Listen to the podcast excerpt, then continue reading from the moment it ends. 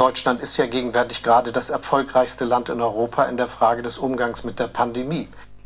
Ja, hallo und herzlich willkommen und danke für eure Zeit. Danke fürs Einschalten und so sieht Realitätsverlust aus. Deutschland ist gegenwärtig das erfolgreichste Land im Umgang mit der Pandemie, sagt der von uns allen geliebte Bundeskanzler Olaf Scholz mit 17% Vertrauensverlust in der Bevölkerung. Es ist nicht mehr auszuhalten. Es mittlerweile übersteigt schon das, was man noch vom alten Honecker her kannte. Der Typ, äh, der davon sprach. Gestern standen wir einen Schritt vor dem Abgrund und heute sind wir zwei Schritte weiter. Den Sozialismus in seinem Lauf halten weder Ochs noch Esel auf. Ja, und Deutschland ist das erfolgreichste Land derzeit im Umgang mit der Pandemie. Diese Typen in Berlin haben komplett den Kontakt nicht nur zur Bevölkerung verloren, sie haben auch jegliche Bodenhaftung verloren, sofern sie die denn überhaupt je hatten. Und man kann es auch äh, daran sehen, wenn man beispielsweise äh, diesen äh, Vogel sieht, der da sich einherschwafelt von wegen, äh, wir dürfen nicht so schnell äh, lockern. Habeck warnt vor vorschnellen Lockerungen. Und sein Kollege äh, Palmer, sein Kollege Palmer aus Tübingen, hat da auch ein paar tolle Ideen. Und da fragt man sich wirklich, ähm, wie konnte es so weit kommen, dass solche Figuren in die entsprechenden Positionen geraten? Das ist ja noch kein Zwang, sondern Pflicht. Für mich sind Pflichten etwas Positives. Wenn die Leute wüssten, das kostet 5000 Euro, ungeimpft zu sein bis in vier Wochen, dann hätten wir 98 Prozent Impfquote. Und die übrigen 2 Prozent können wir uns in Ruhe drum kümmern. Wenn man es nicht so macht wie Österreich mit Zufallskontrollen durch die Polizei, gibt es einen einfachen Weg. Wenn ich möchte, drücke ich auf den Knopf und bekomme das gesamte Einwohnermelderegister auf Kuverts aufgedruckt. Kann ich morgen machen? Man könnte die Pensionszahlung, die Rentenzahlung oder eben den Zutritt zum Arbeitsplatz abhängig machen von der Vorlage eines Impfnachweises bis spätestens 15. Januar. Dann wüssten alle Bescheid und ich bin sicher, es gäbe dann kaum noch Impfverweigerer. Ja, und äh, was den Palmer anbelangt, ähm, da hat er mich doch auf eine gute Idee gebracht. Wenn immer die Frage danach steht, was kann man gegen korrupte Politiker, gegen kriminelle Politiker tun, ganz einfach. Ähm, da liegen entweder bis zum, sagen wir mal, 20. eines jeden Monats sämtliche Kontoauszüge auf dem Tisch. Und da ist bis zum 20. der komplette Nachweis darüber erfolgt, was sie verdienen, äh, wo sie überall irgendwelche Vorträge gehalten und wie viel Geld sie dafür bekommen haben. Und sollte dies einen bestimmten Betrag X überschreiten, beziehungsweise der Nachweis bis zum 20. beispielsweise eines Monats nicht vorhanden sein, wird der Kollege oder die Kollegin sofort aus dem Amt genommen und einem Richter vorgeführt. Und ähm, die Anklage sollte dann in jedem Fall lauten Korruption und Veruntreuung von Volksvermögen. So kann man äh, diese Typen unter Kontrolle halten, so kann man dafür sorgen, dass entsprechend verantwortliche Politiker dort arbeiten. Jetzt könnte man natürlich sagen, ja gut, aber wer will dann sowas machen? Diese Leute müssen doch auch was verdienen, wenn sie da in der Regierung oder im Bundestag sitzen. Ja, können sie ja auch, ist kein Problem solange sie all ihre Einnahmen, all ihre Verbindungen, die sie irgendwohin haben, offenlegen. Das gehört dazu. Und wer das nicht machen will, der hat da nichts zu suchen. Und äh, außerdem haben in der Regierung auch keine Leute irgendwas zu suchen. Genauso wenig im Bundestag, die nicht irgendwo wenigstens einen Abschluss vorlegen können. Und ich rede hier nicht von einem Universitätsabschluss, sondern von einem Berufsabschluss. Schluss. Ich habe nichts dagegen, beziehungsweise es muss auch sein, dass meinetwegen ein Obdachloser im Bundestag sitzt, völlig klar, denn auch die brauchen eine Vertretung dort im Parlament oder auch in den Landesparlamenten, keine Frage. Deren Stimme muss genauso gehört werden wie jede andere Stimme, aber wenn man sich solche Figuren wie Lang oder Uripur oder wie diese Vögel alle heißen anschaut, ähm, dann haben die dort einfach nichts zu suchen. Allenfalls vielleicht, ähm, dass sie mal aufräumen dürfen, äh, wenn die Bundestagssitzungen beendet sind. Ja, und äh, mittlerweile scheint es also ähm, die Bewegung, die sich da weltweit entwickelt, äh, für die Marionetten im Hintergrund gefährlich zu werden, denn der Bürgermeister von Ottawa hat jetzt den Notstand über die Stadt verhangen, verhängt, verhängt, verhängt. Ähm, und er sagt, ähm, dies spiegle die ernsthafte Gefahr und Bedrohung der Sicherheit der Be Bewohner wider, die von den andauernden Demonstrationen ausgehe und unterstreiche die Notwendigkeit der Unterstützung durch andere Gerichtsbarkeiten und Regierungsebenen ja, äh, Druck auf allen Ebenen und ähm, sie haben wahrscheinlich nicht mit so massivem Druck gerechnet, egal wo auch immer. Sie haben vielleicht mit sowas gerechnet, wie es der Ballweg angestoßen hat, diese Querdenkerbewegung. Und da haben sie gedacht, die kriegen sie gut unter Kontrolle. Dem, denen konnte man ein Label verpassen und sie dann in die entsprechende Ecke stellen. Aber hier ist es jetzt mittlerweile eine Volksbewegung geworden, die sie nicht mehr stoppen können. Es brennt an allen Ecken und Enden. Und diesen Flächenbrand kriegen sie nicht mehr unter Kontrolle. Sie werden alles versuchen. Ähm, aber wie gesagt, das Endspiel läuft und das Endspiel läuft nicht mehr lange. Und da können solche Figuren wie mein Freund Montgomery, der mittlerweile nicht mehr als Weltärztepräsident bezeichnet wird, sondern als Vorstandsvorsitzender des Weltärztebundes, äh, das ist ja auch mal ganz interessant, dass jetzt diese Bezeichnung äh, sich da scheinbar in den Propaganda-Relotius-Medien durchsetzt. Ähm, der hat sich ja jetzt auch für eine allgemeine Corona-Impfpflicht ab 18 ausgesprochen, die auf zwei Jahre befristet wird. Also er plappert im Prinzip das nach, äh, was aus äh, anderen Kreisen kommt. Ähm, quasi ein Sprechautomat, hinten 5 Mark reingesteckt und vorne macht's plapp, plapp, plapp. Ja, und apropos Sprechautomat, ähm, da gab's wundervoll eine Nachricht im Regierungsgeschoss tagesschau.de, nämlich unter der Überschrift Exklusiv Impfgegner im Netz, Stimmungsmache mit Online-Umfragen.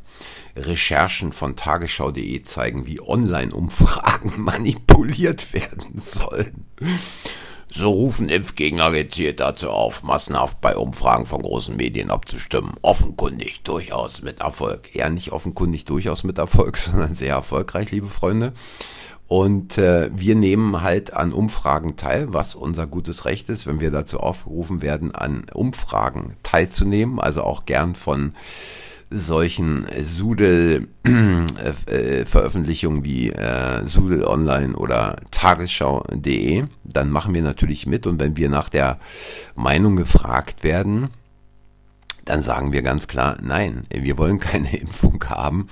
Und wenn dann von den Leuten, die keine Impfung haben wollen, eben mehr Leute, das ist ja eine kleine, verschwindende, radikale Minderheit, die daran die da auf die Straße geht. äh, wenn also da plötzlich eben mal ähm, sich die Leute zu Wort melden, diese kleine radikale Minderheit, dann äh, kommen diese äh, Propaganda-Umfragen blöd, blöd auch ziemlich ins Schwimmen. Ja, ich könnte mich darüber amüsieren. Ähm, und äh, Tagesschau.de schreibt auch bei Stern TV sorgten die Ergebnisse einer Online-Umfrage für Erstaunen. In der Sendung vom 19. Januar wurde über die Impfpflicht diskutierten Zuschauer währenddessen dazu aufgefordert, online ihre Meinung abzugeben. Ja, hallo, wenn wir aufgefordert werden, alle unsere Meinung abzugeben, dann machen wir das natürlich.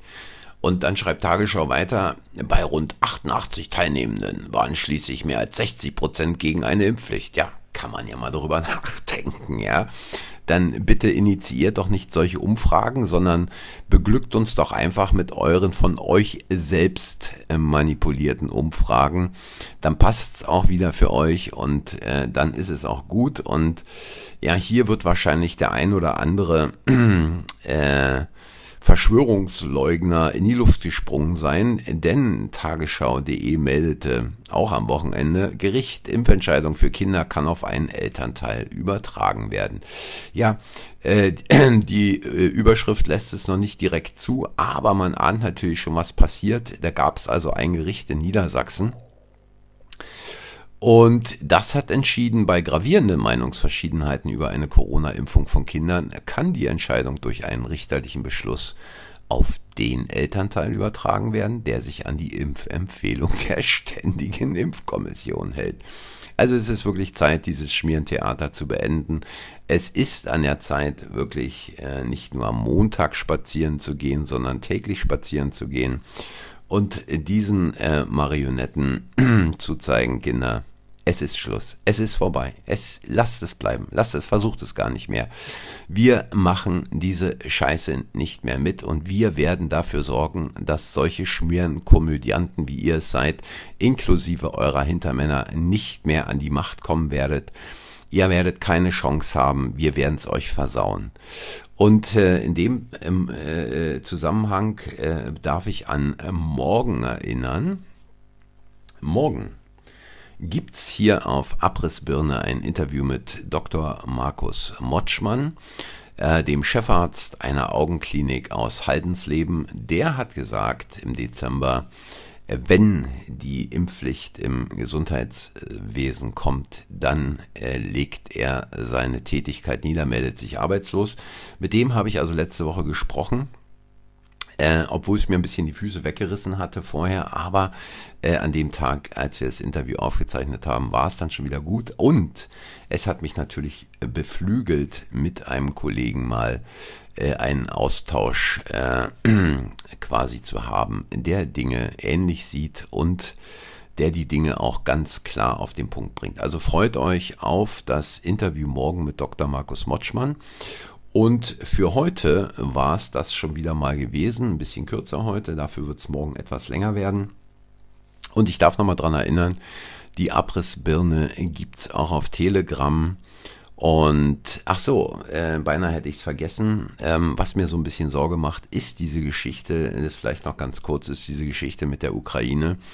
Da scheinen also die Kriegstreiber äh, also alles zu tun, um jetzt endlich den Showdown mit Russland herbeizuführen. Und ich wollte in dem Zusammenhang, ja, und äh, es eigentlich noch sagen, vielleicht kann sich der eine oder andere noch dran erinnern, äh, als bevor, oder sagen wir mal, bevor Trump gewählt wurde, kamen die Stimmen, die gesagt haben, wenn Clinton rankommt, dann wird es Krieg geben. Dann kam aber Trump an die Macht. Und jetzt äh, gibt's Biden, äh, Sleepy Joe, der da ja wahrscheinlich mehr oder weniger überhaupt gar keine Kontrolle über das hat, was da läuft. Und die Clinton-Obama-Clique äh, inklusive ihrer Strippenzieher im Hintergrund jetzt die Fäden in der Hand hält. Und es sieht so aus, als ob das jetzt vollendet werden soll, was man äh, quasi eigentlich schon vorher machen wollte, wenn man sich anschaut, äh, wie da in den Propagandamedien äh, die Rohre auf maximalen Beschuss stehen und äh, wie wir da quasi in eine in eine Situation reingebracht werden sollen, psychologisch vorbereitet werden sollen auf den großen Krieg ähm, dann ist es auch nicht mehr witzig und ich werde dazu nochmal äh, vielleicht in den nächsten Tagen auch was machen. Also, äh, das war's für heute. Wie immer, danke fürs Zuhören, danke für eure Zeit und nochmal kurz die Erinnerung. Abrissbirne auf Telegram, wenn es euch gefallen hat, hinterlasst ein Like, abonniert den Kanal, sagt anderen, dass der Kanal existiert und wenn Sie mir die Bude nicht dicht machen, den Kanal nicht abdrehen, dann hören wir uns, wenn ihr wollt, morgen wieder und zwar dann mit dem Interview mit Dr. Markus Motschmann. Bis dahin macht's gut und tschüss.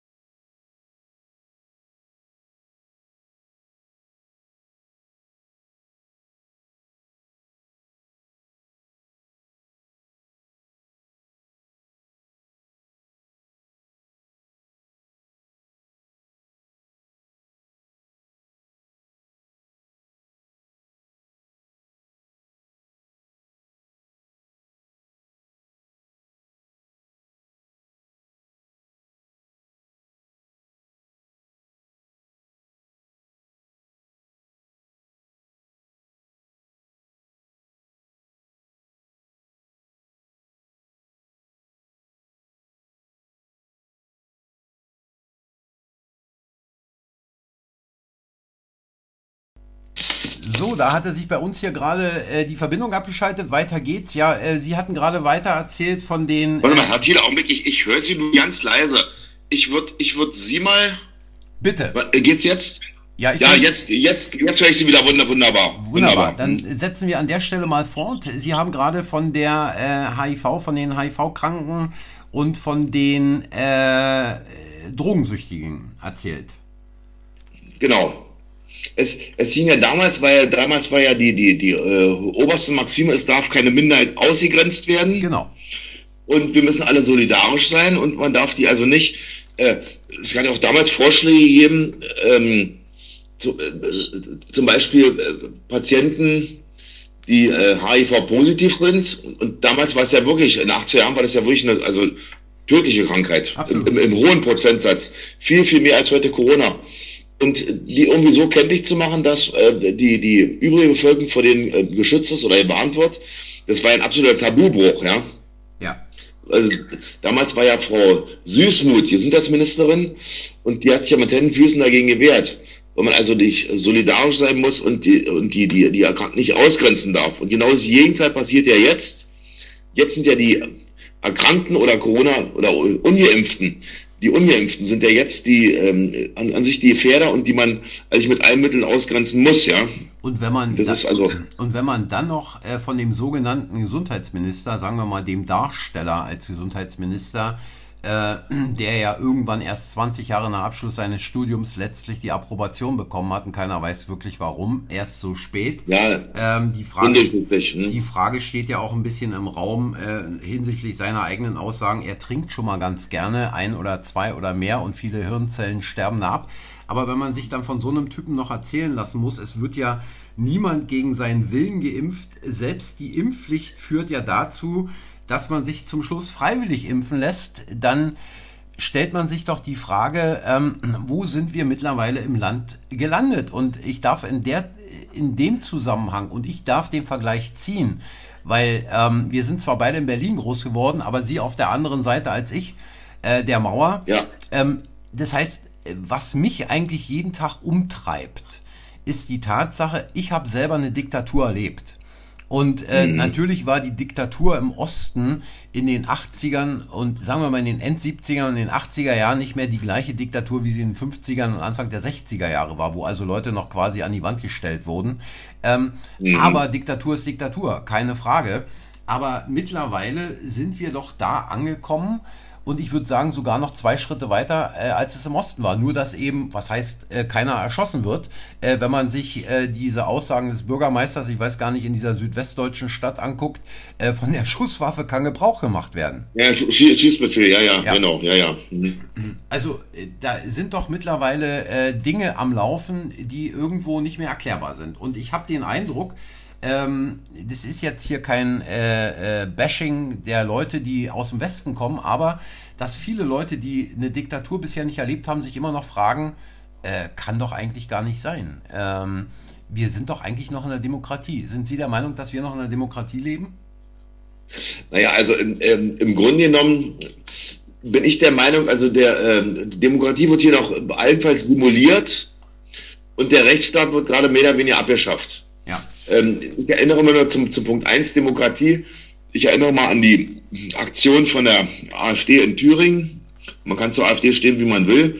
Aber sie haben in einem demokratischen Wahlgang, äh, parlamentarisch, zusammen mit der CDU einen FDP-Ministerpräsidenten Ja. gewählt. ja. Das Ein völlig parlamentarisch-demokratischer Vorgang. Ja. Und dann meldet sich die Bundeskanzlerin aus Südafrika und sagte, das ist also völlig äh, unannehmbar, das muss rückgängig gemacht werden.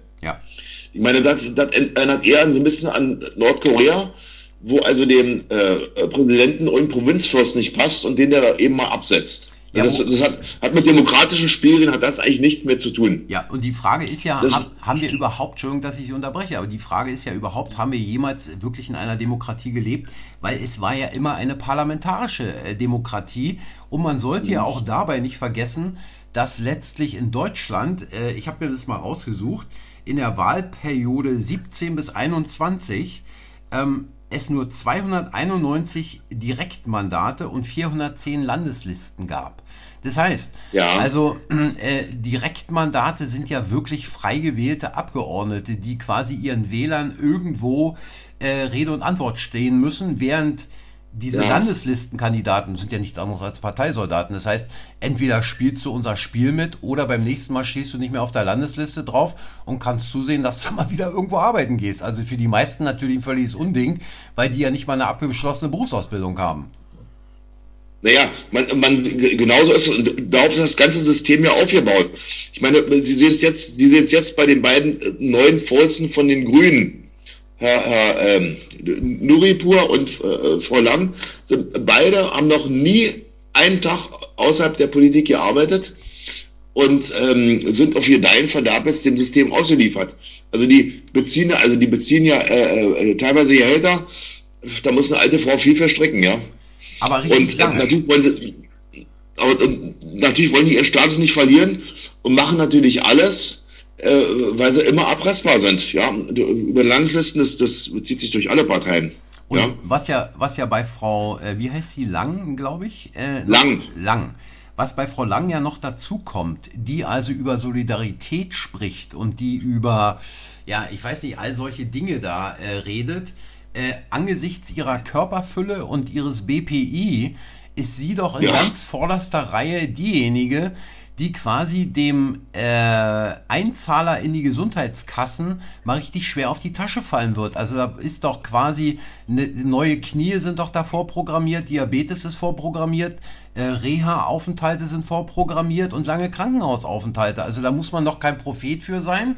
Da reicht doch äh, das Wissen eines Medizinstudenten im dritten Studienjahr oder gesunder Menschenverstand für aus. Ja, also ich sag mal so, also mit, mit 28 Jahren muss man nicht so aussehen, da liegt es auch nicht an Drüsen. Ich sag mal, Frau Lang äh, macht, macht Politik nah am Börger.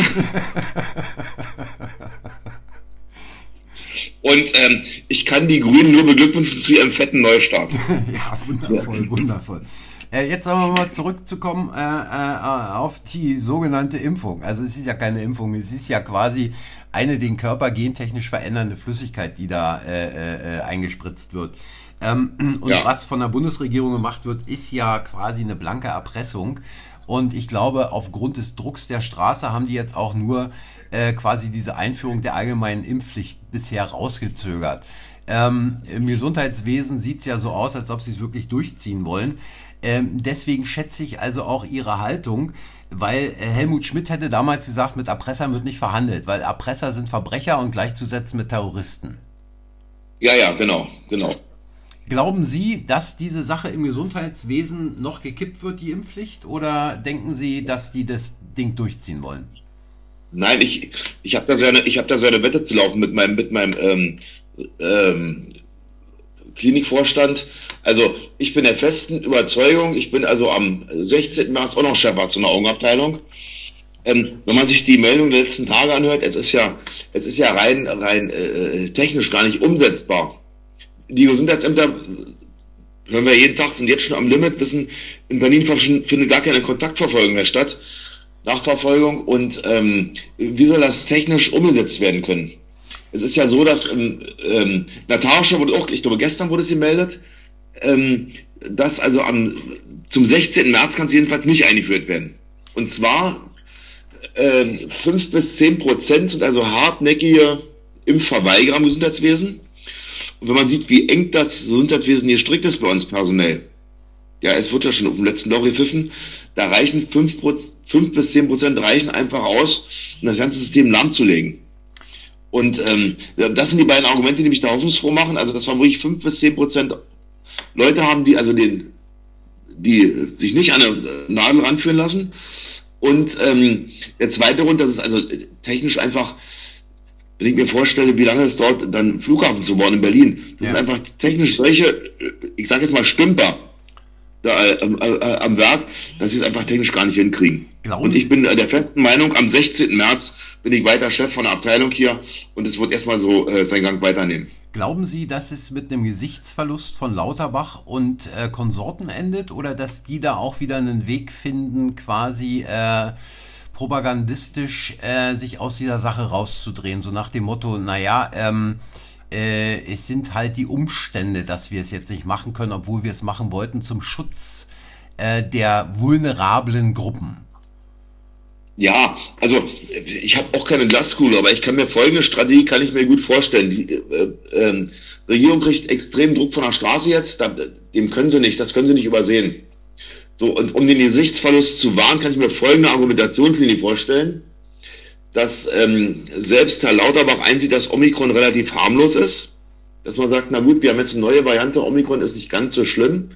Wir ähm, unter dem neuen Aspekt, den wir jetzt haben, mit neuesten Studien aus Harvard, äh, brauchen wir wohl die Impfpflicht jetzt zum 16. März nicht. So, und dann ist meine Befürchtung, dann lässt der Druck von der Straße nach und die Regierung nimmt aber jetzt nur zwei Schritte, geht die zurück, um Anlauf zu nehmen. Ja, das war meine, wollte ja. heute meine nächste Frage sein. Ähm, wenn denn. Und dann, und dann, und dann, und dann, dann haben wir irgendwann in, in, in drei Monaten das absolute Killer-Virus. Ja.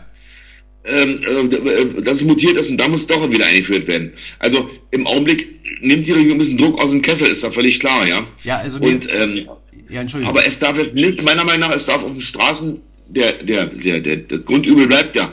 Es darf der Druck auf der Straße nicht aufhören. Ja, und das sollte meine nächste Frage sein. Äh, was meinen Sie, wie verhält sich die Straße, wenn also quasi ja diese Impfpflicht im Gesundheitswesen gekippt wird, wenn diese andere allgemeine Impfpflicht weiter rausgeschoben wird? Ich sehe es auch als Druck rausnehmen, ähnlich wie man im Sommer 2020 oder im Sommer 2021 so ein bisschen geöffnet hat. Druck rausnehmen, dass der Deckel nicht vom Topf fliegt. Ähm, genau. Glauben Sie, dass die Straße dann einbricht? Also äh, auch, ja, auch, auch, angesichts dessen, worüber wir uns vorhin unterhalten haben, dass also viele Leute sagen, ja gut, hat ja jetzt irgendwie funktioniert, kann ja auf dem Sofa sitzen bleiben und weiterhin äh, Tagesschau und Heute-Journal gucken. Ja, also die, die Befürchtung habe ich ein bisschen.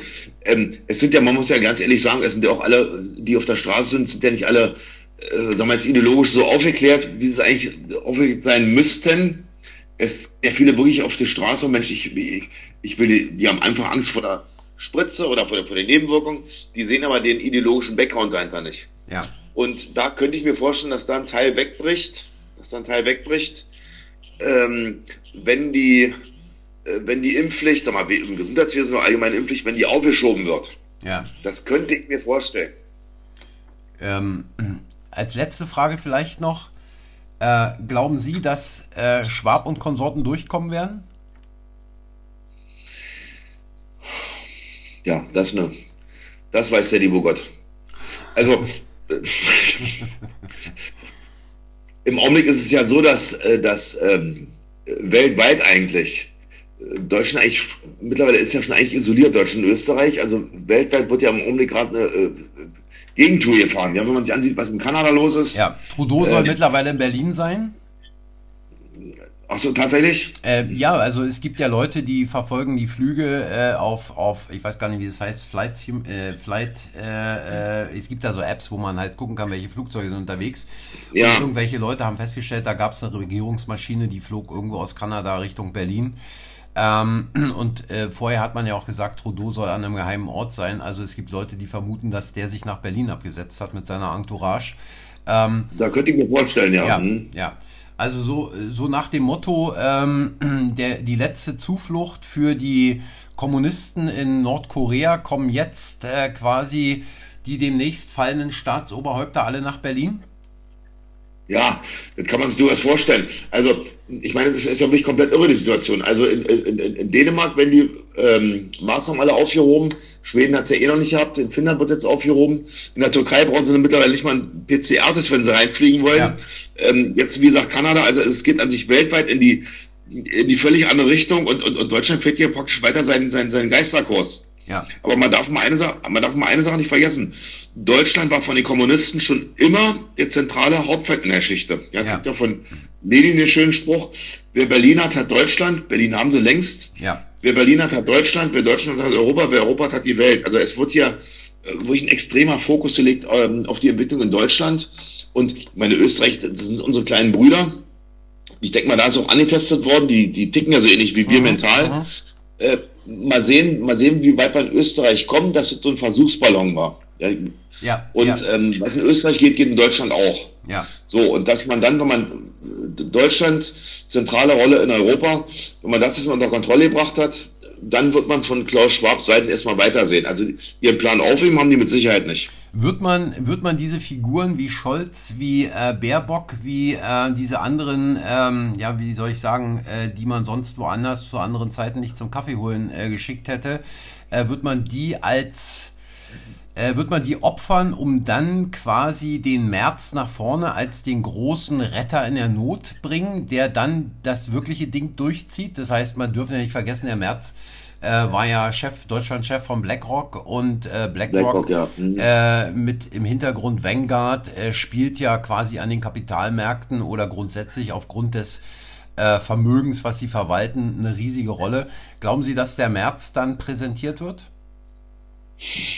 Also, wie genau jetzt personalmäßig da das, das Tableau neu sortiert werden wird, weiß ich nicht. Aber ich weiß nur eins, ähm, das sind ja im Grunde, ob das jetzt ein Olaf Scholz ist oder eine Annalena Baerbock oder ein Habeck oder Lindner, es sind ja im Grunde genommen alles nur äh, Marionetten, die in irgendwelchen internationalen Verflechtungen rumzappeln. Genau. Und die sind, im Prinzip, die sind im Prinzip völlig austauschbar. Ja. Und ob da jetzt ein ob da jetzt ein Klaus Merz an der Spitze ist oder der Scholz-Somat ist an sich äh, relativ nebensächlich. Ja, ja. Ähm, es war, es kann ja nicht sein, dass, dass nach außen irgendwelche Bauernopfer um die Bevölkerung zu beruhigen, dass man, wenn ich sagt, also jetzt der Lauterbach, der dreht jetzt zu dolle durch, also den müssen wir mal zurücknehmen. Äh, ähm, da kommt jetzt ein anderer, ähm, da wird das eine oder andere Bauernopfer wird da noch kommen, ja, aber ich, ich denke mal, das ändert an der, an der generellen Leitlinie wird es nichts ändern. Ja. Herr Dr. Motschmann, äh, es war mir ein Vergnügen, mit Ihnen dieses Gespräch zu führen, auch wenn wir zwischenzeitlich diese kurze Unterbrechung hatten. Und äh, ich möchte an dieser Stelle sagen, es war wirklich fantastisch, sich mal auf diese Art und Weise austauschen zu können. Ich danke Ihnen herzlich dafür und würde, äh, je nachdem, wie es weitergeht mit der Impfpflicht im Gesundheitswesen, äh, diesbezüglich auch gern nochmal auf Sie zurückkommen wollen. Ja, also war mir auch ein ganz großes Vergnügen. Und ähm, jederzeit ja, ich mache alle Sauereien mit. Wundervoll. Ich sage danke und äh, an die Hörer, danke fürs Zuhören, danke für eure Zeit und ähm, ja, äh, wie immer geht's natürlich auch morgen wieder mit einem neuen Podcast weiter. Bis dahin, macht's gut, tschüss.